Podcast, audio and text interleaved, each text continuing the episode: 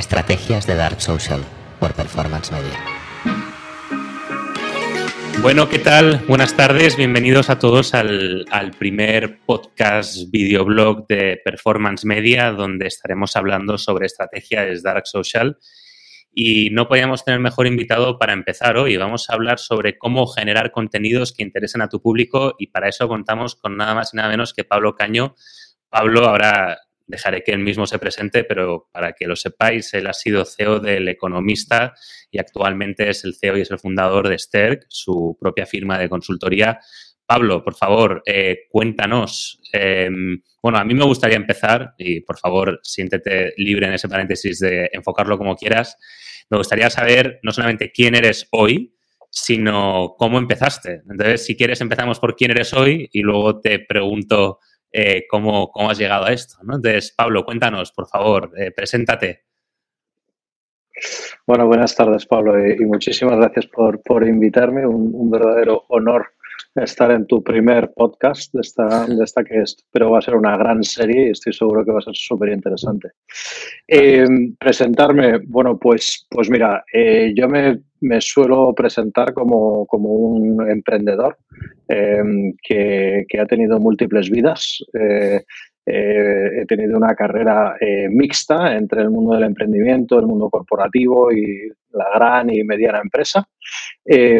Y, bueno, he tenido la gran suerte de poder ver cómo muchos empresarios y emprendedores se enfrentan a sus, a sus retos diarios eh, entre ellos este del que vamos a hablar hoy, de, cómo generar contenidos y cómo, cómo generar y cuidar una tribu, ¿no? ¿Cómo crees que deberíamos llegar a identificar los intereses de nuestra audiencia? Y más importante, ¿cómo alineamos cuál debe ser el proceso de trabajo que debemos seguir para alinear los intereses que tiene mi empresa y los intereses que tengo yo? Porque claro, si me pongo a hablar de las cosas que quiere hablar mi público, a lo mejor acabo hablando de una cosa que no tiene nada que ver con lo que yo hago, ¿no? Entonces, ¿cómo, cómo, hacemos que estos dos temas de conversación eh, convivan? ¿Cómo lo alineamos? ¿Cómo detectamos cuáles son los intereses de mi audiencia? Bueno, muchas preguntas. Eh, la primera, eh, yo te lo simplificaría, o sea, si tú no estás hablando de lo que quiere hablar tu público, tu cliente final, el, problema lo tienes tú, no lo tiene tu comunicación. Eh, justamente es, esa es eh, la forma de llevar a cabo una, propuesta de valor y de generar una tribu alrededor de, tu marca. ¿no?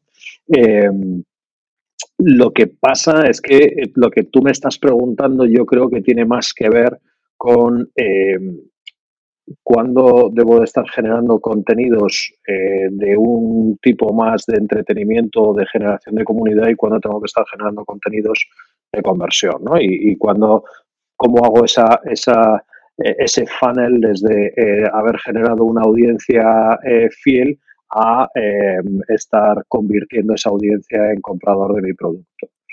entonces, lo primero, como le digo a todos nuestros clientes eh, es, tienes que tener muy, muy claro quién es tu buyer persona, qué es lo que les define y cuál es el problema que estás solucionando para esas personas.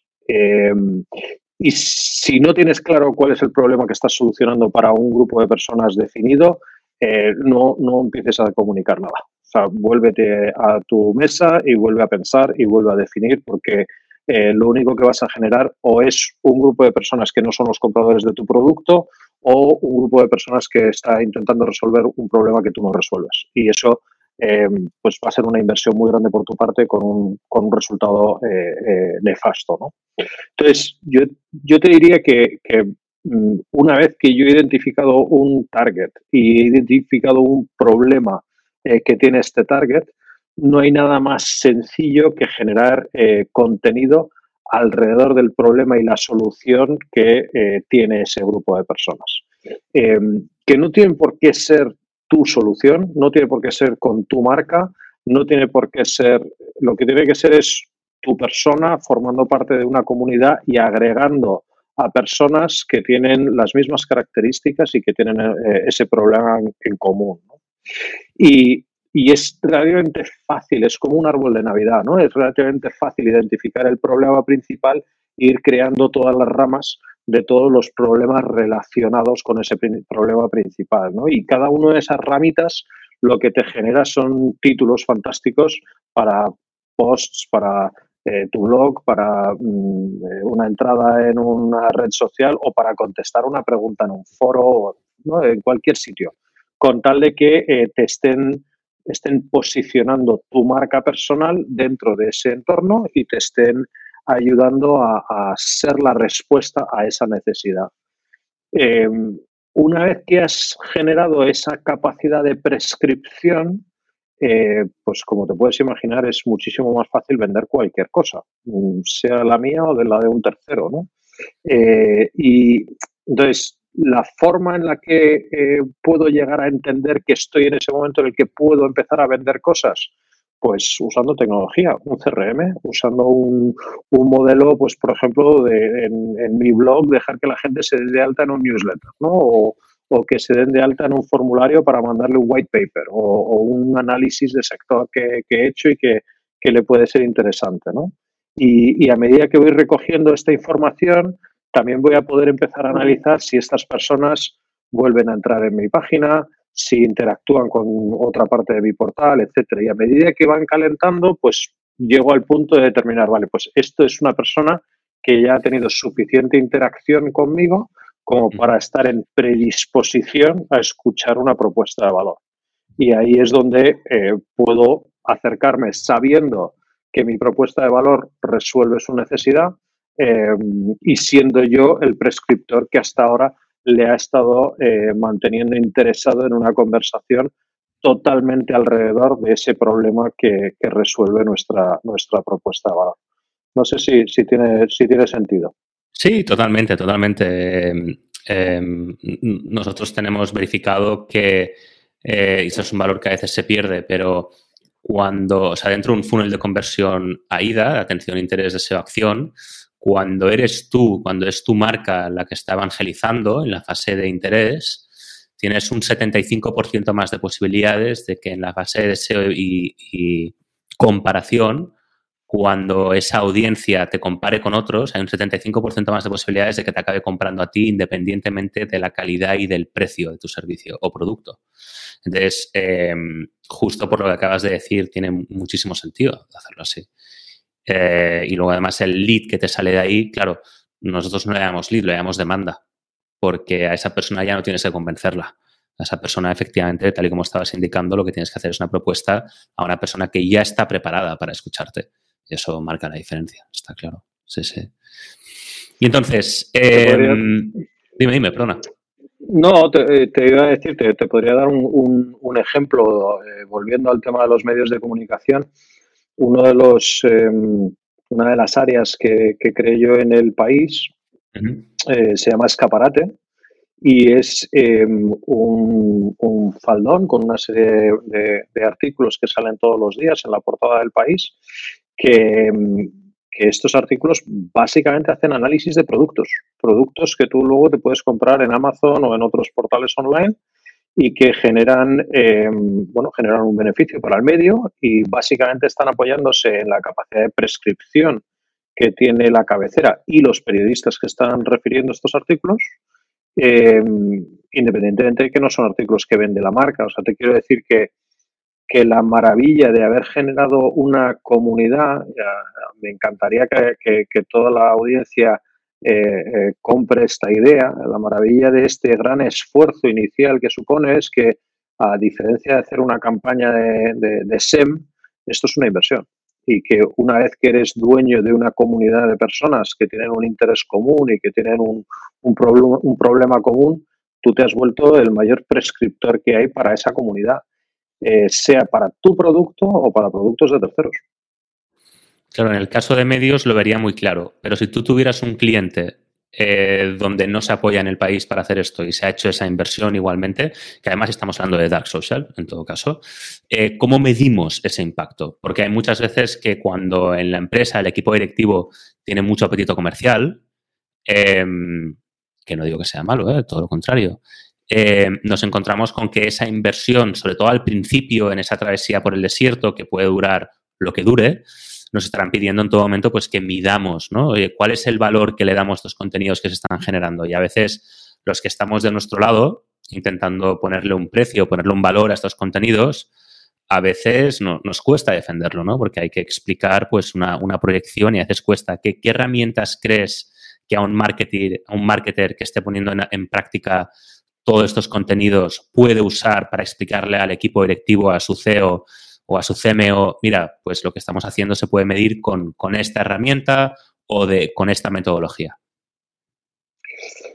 Lo, primero es que em, intentaría no caer en, la, en, el, exceso del dato, ¿no? Porque al final em, aquí hay, estamos haciendo varias funciones con nuestro contenido. Estamos haciendo una función de awareness, que es oye, descubrimiento de qué es, qué es lo que está pasando aquí, de qué va este tema, eh, cuáles son las soluciones que existen para este problema, por qué estoy teniendo este problema, etcétera, ¿no?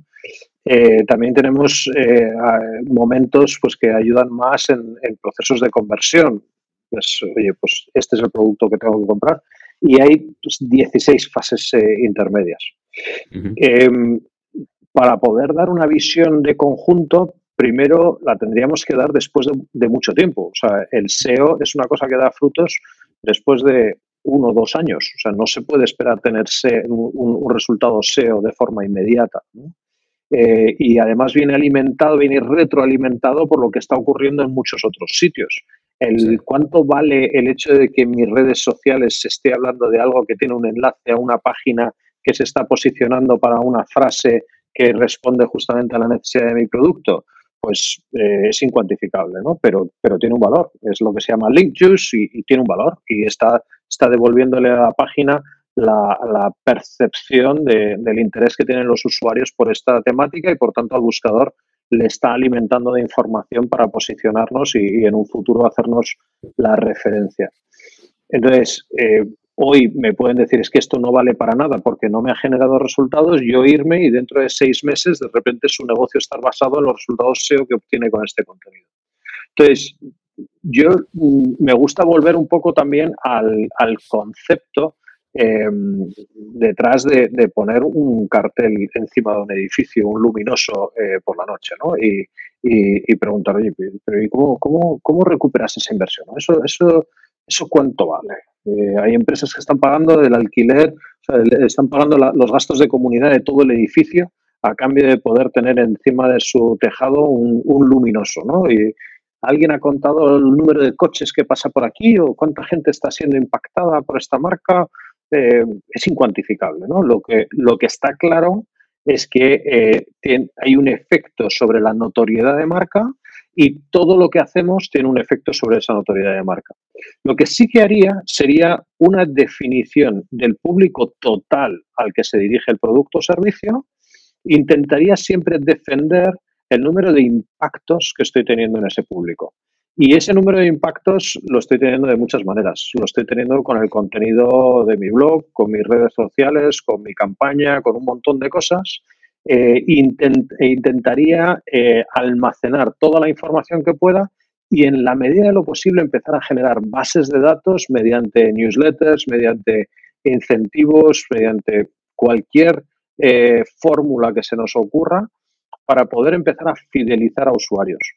Y yo creo que cualquier ejecutivo detrás de, la venta de un producto enfrentado a eh, el número de impactos porcentuales que se está teniendo sobre la comunidad objetiva predefinida y el número de suscriptores que tenemos a los que hemos fidelizado y podemos atacar en un futuro con nuestras propuestas de valor, tiene que entender el retorno que está teniendo. Pero siempre, siempre, siempre se tiene que mirar como una inversión, no como un gasto. A diferencia de una campaña en SEM, esto no es invierto, obtengo retorno y si te he visto no me acuerdo. Aquí estamos invirtiendo y vamos a estar goteando retorno el resto de la vida. Y cuanto más tiempo pase, probablemente más retorno vamos a obtener. Mm. Sí, yo una de las cosas que me he dado cuenta últimamente es que en realidad el, el SEO si yo lo tuviera que, colocar dentro de un funnel AIDA, para mí el SEO estaría al final de todo, porque cuando alguien está introduciendo tus keywords relevantes en Google y te encuentra, esa persona dentro del funnel de conversión está al final de todo, o por lo menos está tirando ya al final de todo.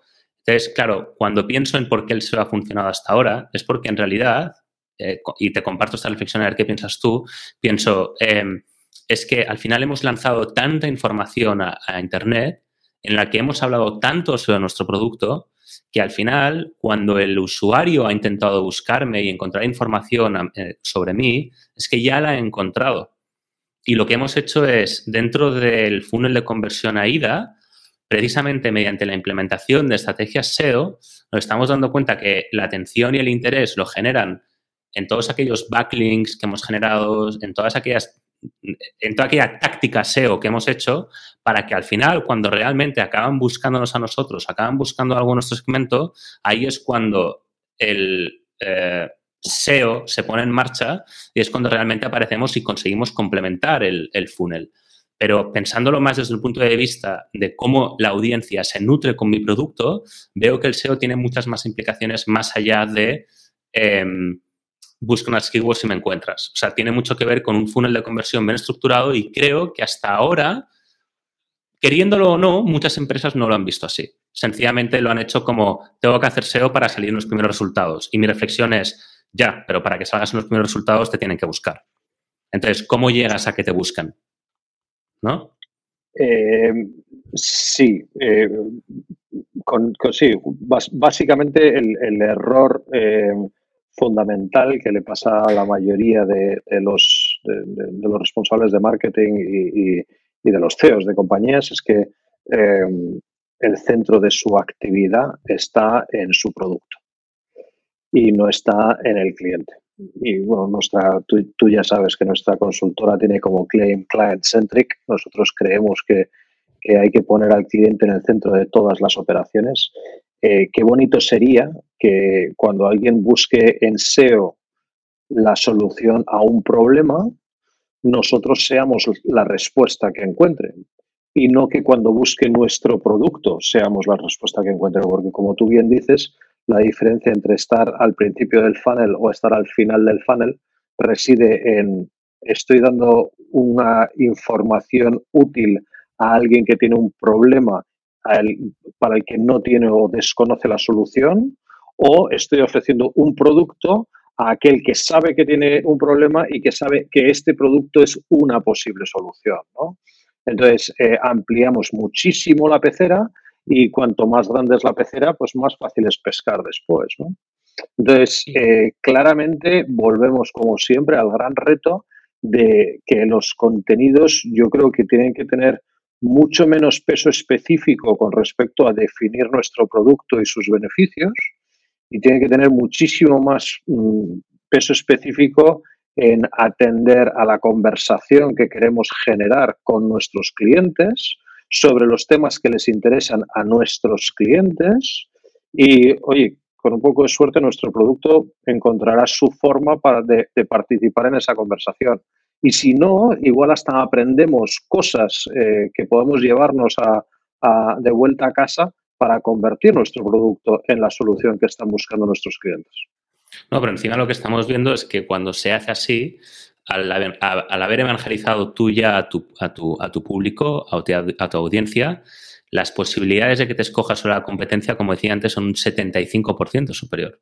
Entonces, el hacerlo de esta manera es, realmente, o sea, cambia las reglas del juego en cuanto a resultados. Entonces, una pregunta, porque has, sacado el tema de Sterk, me gustaría que luego nos contaras exactamente qué estáis haciendo en Sterk, pero antes de eso, em, cuando bueno, habíamos hablado sobre la posibilidad de hacer esta llamada, me comentaste que ya hay un par de empresas, bueno, yo te pregunté sobre ejemplos, ¿no? Que, te han llamado la atención en cuanto a su estrategia de contenidos, que, bueno, eh, pues no sé si la sigues o no, pero sí que te parecían interesantes. Entonces, ¿qué empresas te parece que a ti actualmente están ejecutando bien? No sé si con éxito o no, pero seguro que más tarde, tarde o temprano les llegará. ¿Qué, empresas están ejecutando desde tu punto de vista bien su estrategia? Em, mira, te voy a contar una historia en vez de contestarte a esa pregunta. es em, la historia de, una empresa em, que, decidió cambiar eh, el paradigma de su sector. Y es que identificó que las personas em, tenían necesidades muy similares en sus casas a las que tenían en sus oficinas y que la necesidad de su oficina estaba resuelta, pero la de su casa no. Y entonces, eh, bueno, nació un equipo de personas eh, destinadas a resolver esta, esta, necesidad y a uno de ellos eh, se le nombró el evangelista del grupo. Este evangelista tenía que salir a la calle a contarle a todo el mundo por qué necesitaban tener en su casa una caja con una pantalla y con un teclado. Y así nació Apple. Y Apple no nació eh, vendiendo ordenadores. Apple nació eh, explicando por qué teníamos una necesidad en casa no resuelta. Y el storytelling detrás de Apple era ese. No era tienes que comprarte un ordenador más, sino era ¿por qué no puedes hacer en casa lo mismo que estás haciendo ahora mismo en la oficina? Este era Kai Kawasaki, para mí uno de los eh, mayores evangelistas del mundo. mucha gente conoce el nombre, poca gente recuerda que, fue uno de los fundadores de Apple, porque se salió bastante pronto de Apple, se, dio cuenta de lo bien que se le daba a evangelizar. Era el Chief Evangelist eh, Officer, ¿no? Eso es, eso es. Bueno, en aquel entonces no se llamaba así porque no había tanto, tanta, tanta floritura en los nombres, pero sí, básicamente era eso. Eh, él a día de hoy eh, sigue siendo uno de los mejores evangelistas del mundo y él es un speaker, es, un montón de cosas. Y, él se dedica a, aparte de asesorar a muchísimas empresas, tiene una serie de, portales y de espacios de contenido que básicamente son comunidades. Eh, y yo siempre me refiero a él mm, como uno de los mejores gestores de comunidad del mundo. yo creo que, tiene una gran habilidad para eh, mantener, primero, la percepción de su, de su, valor y, segundo, a una comunidad con una serie de intereses comunes eh, unida y, consumiendo los contenidos que, él genera. Eh, eso mm, es, es, para mí es como si, si habláramos en, el en términos de construcción me parece de las personas que más terreno eh, eh, ha conseguido obtener a lo largo del tiempo y que si no lo edifica es porque no quiere, pero en el momento que quiera edificarlo, pues se edifica. Entonces, mm, para mí el, éxito de cualquiera de estas empresas reside en entender que en lo que invertimos no es, insisto, en vender un producto, sino invertimos en generar una comunidad, una comunidad que funciona por estratos y que esos estratos empiezan por el máximo responsable de mi empresa y por abajo del todo hay gente que tiene eh, algo en común con nuestro grupo, con nuestra tribu, pero que ni siquiera saben, tienen por qué saber que existimos. Y, todos estos estratos son los que componen nuestra comunidad.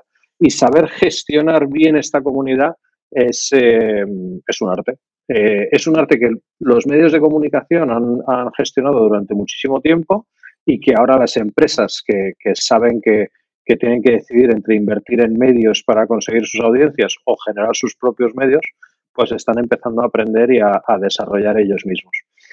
Prefiero no entrar en ejemplos locales porque seguro que alguno se me, se me revuelve, eh, pero, pero hay, hay muy buenos, hay, ejemplos de, empresas muy buenas que están Em, generando, cuidando, mimando a su, a su comunidad. ¿no? Y em, grandes inversores americanos, eh, siempre, siempre se ha dicho, mima, mima a tus clientes por encima de todo, siempre excede, excédete eh, a la hora de mimar a tus clientes que tu producto se venderá solo, ¿no? Pues aquí es un poco de lo mismo. Eh, insisto, dejemos de pensar en vender productos, empecemos a pensar en, satisfacer necesidades de personas. No, y me ha encantado el ejemplo que has puesto de Kawasaki, además, porque precisamente, eh, sabiéndolo o no, probablemente lo sepa, es uno de los principales eh, innovadores o precursores del Dark Social.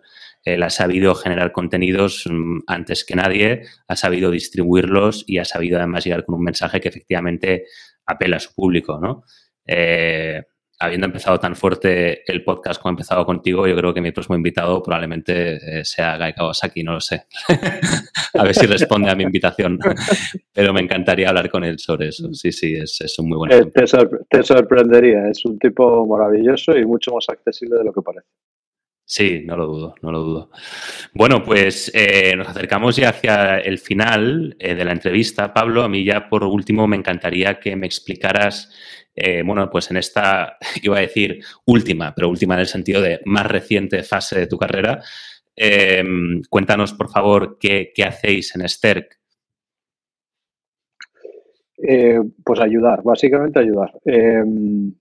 Eh, somos una, consultora de, estrategia y nos, enfocamos mucho en, en, todo lo que ha nacido de este proceso tan abrupto de digitalización que hemos vivido todos. Eh, y lo que hemos sumado pues es el conocimiento de, muchos años en diferentes industrias, eh, habiendo vivido muy de cerca la transformación de las primeras industrias que se han transformado, como ha sido la de los medios de comunicación, y estamos intentando allanarle el camino a, empresas de tamaño medio que, tienen ciertas dificultades para adquirir el talento necesario como para poder acometer su transformación digital eh, de forma interna. Y, bueno, pues eso se, convierte en, muchas cosas, pero, pero nace y, solamente se ejecuta con éxito desde la revisión del plan estratégico de, las empresas con las que trabajamos y, como siempre, desde poner al cliente en el centro, que es eh, básicamente lo que les ayudamos a hacer a todos nuestros clientes. Pues, pues maravilloso. Eh, Pablo, em, a no ser que quieras añadir algo más, eh, bueno, la página web es sterk.es. Cualquier persona que quiera recibir más información ahí podrá encontrarla. Eh, y en cualquier caso, pues ha sido un placer poder contar contigo hoy. Muchísimas gracias, Pablo. Pues Pablo, yo em, desearte toda la suerte del mundo con este, con este podcast, con este camino que empiezas hoy. Me da muchísima envidia. me encantará escuchar a, los siguientes eh, que, vengan a hablar contigo. Creo que, lo vas a hacer fenomenal y tú mismo estás arrancando una estrategia de generación de contenidos y de generación de comunidad que estoy seguro de que te va a ser eh, tremendamente útil y exitosa. Y te deseo te deseo todo lo mejor y, quedo aquí para, verlo. No me pienso perder ni un capítulo. Gracias por tus palabras, Pablo. Significa mucho para mí, más viendo de ti. Eh, no, al final eh, es que no he querido caer en el tópico de en casa de herrero cuchara de palo. Entonces me he visto yo recomendando a mis clientes estrategias de Art Social cuando yo mismo no, no lo hacía. Entonces he dicho, bueno, tengo que empezar ya eh, a generar contenidos que interesen a mi audiencia, que les llamen la atención y que tengan que ver con lo que hago yo. Al final el Dark Social tiene un componente de contenidos súper importante, es como conseguimos viralizar y para mí, por tanto, poder crear contenidos que llamen la atención de mi público es, es, fundamental. O sea que, bueno, este es un primer pasito.